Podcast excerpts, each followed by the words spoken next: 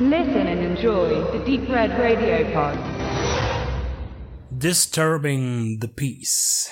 Den Frieden stören. Tut eine Rockergang in dem Örtchen Horse Cave. Und dort ist beschäftigt der Marshal Jim Dillon. Soweit die Informationen, die schon einmal nicht wirklich auf dem Klappentext zu finden sind, denn hier heißt das Örtchen nicht Horse Cave, sondern Silver Rock und Jim Dillon ist nicht der Marshal, sondern der Sheriff. Ja, das ist Kleinreiterei, aber es fällt eben auf. Was haben wir hier für einen Film? Den habe ich mir einfach nur so geordert, weil ich dachte, oh, ein Film mit Guy Pierce, mit einer fetten Wumme in der Hand, toller Titel und hier, da brennt so ein, irgendwie ein Gebäude auf dem Cover und es sieht ziemlich gut aus und das Cover ist auch schon leider irgendwie das Beste an dem Film. Ja, was ist Guy Pierce da zugestoßen? Hat er irgendwie blind irgendwas unterschrieben oder ist es ein, hat jemand irgendwelche Fotos von ihm, auf, naja, die nicht in die Öffentlichkeit gelangen sollen? Ich weiß es nicht. Äh, denn es handelt sich hier um einen Film, den ich nicht mal mehr ins, ins in, in, ja, in, in die B in die B-Ebene heben möchte.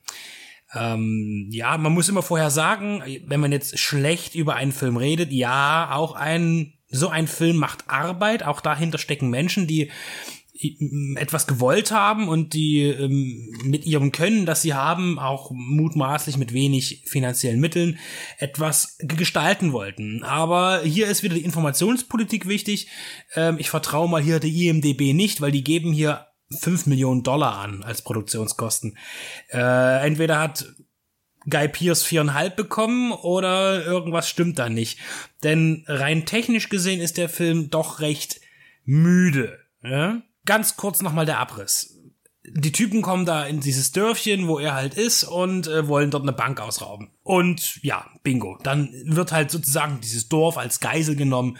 Und äh, Guy Pierce als Jim Dillon schlägt sich mit seinem Deputy durch äh, ja, in der Unterzahl, um gegen die Übermacht anzukämpfen. Dann wird natürlich noch sein Love Interest da als Geisel genommen. Und dann gibt es dann noch die, die Geschichte von früher, denn vor zehn Jahren hat er im Einsatz einen Kollegen angeschossen, der dann später daran starb, was natürlich hart an ihm nagt und er trägt keine Waffe. Und natürlich ist dieses Erlebnis jetzt der ausschlaggebende Punkt, um die Knarre wieder in die Hand zu nehmen und ordentlich einen abzuballern.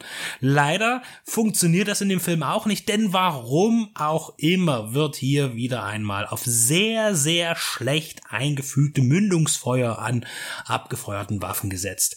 Das ist wirklich grausam.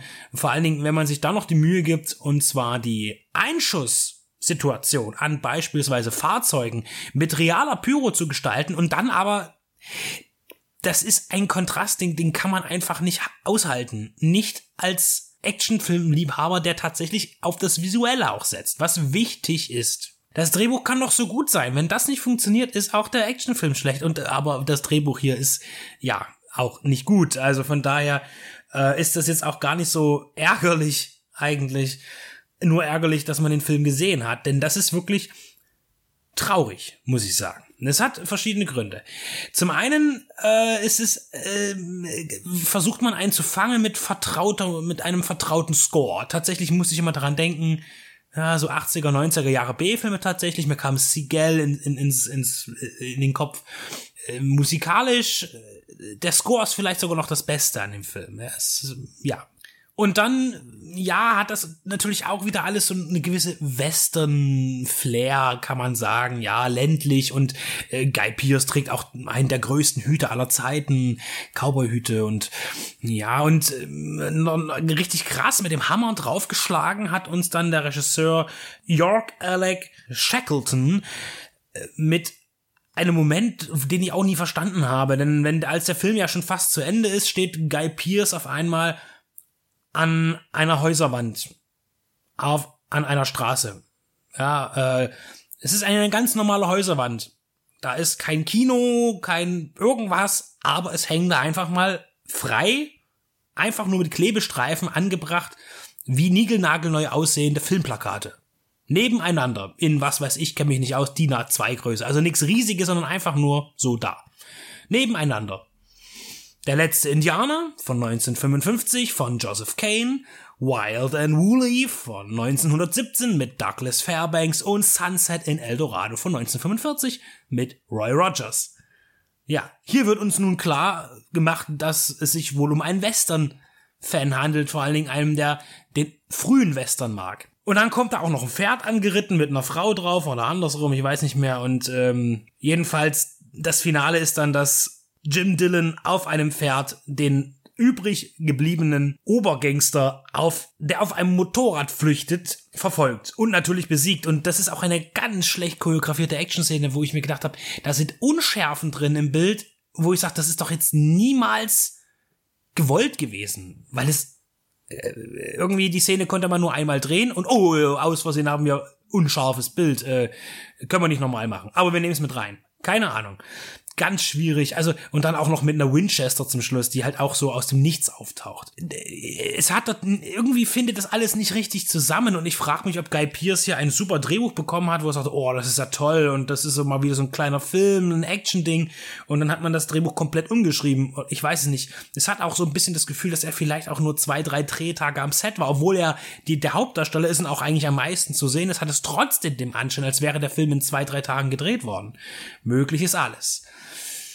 Ja, und dann ist man auch irgendwie äh, froh, dass der Film nach 82 Minuten zu Ende ist. Der Film geht aber 91. Es folgt der wirklich am, La also seit langem habe ich nicht mehr so einen langsam ablaufenden Abspann gesehen. Man wollte vermutlich unbedingt auf über 90 Minuten kommen und dann mit einem Popsong, mit einem, ich weiß nicht mal, was das ist, im Abspann, der nichts thematisch zum Film beizutragen hat irgendwie ist das alles nicht ganz so gut geworden. Und dann treten ja auch noch andere, also zumindest ein anderes bekanntes Gesicht auf. Branscombe Richmond zum Beispiel, der wird da auch verbraten als irgendein so Handlanger, der mal einen Satz sagen darf. Weiß nicht, gut, äh, auch er äh, hat sicherlich bessere Zeiten schon gehabt, aber er ist auf jeden Fall noch ein Gesicht, das man erkennt. Und der sich auch gut gehalten hat, muss man dazu sagen. Also, die Figuren sind recht dürftig, die, die, die Antagonisten sind nicht furchteinflößend. Guy Pierce spielt, Guy Pierce ist okay, alles gut, aber er passt nicht in diesen Film. Es funktioniert nicht.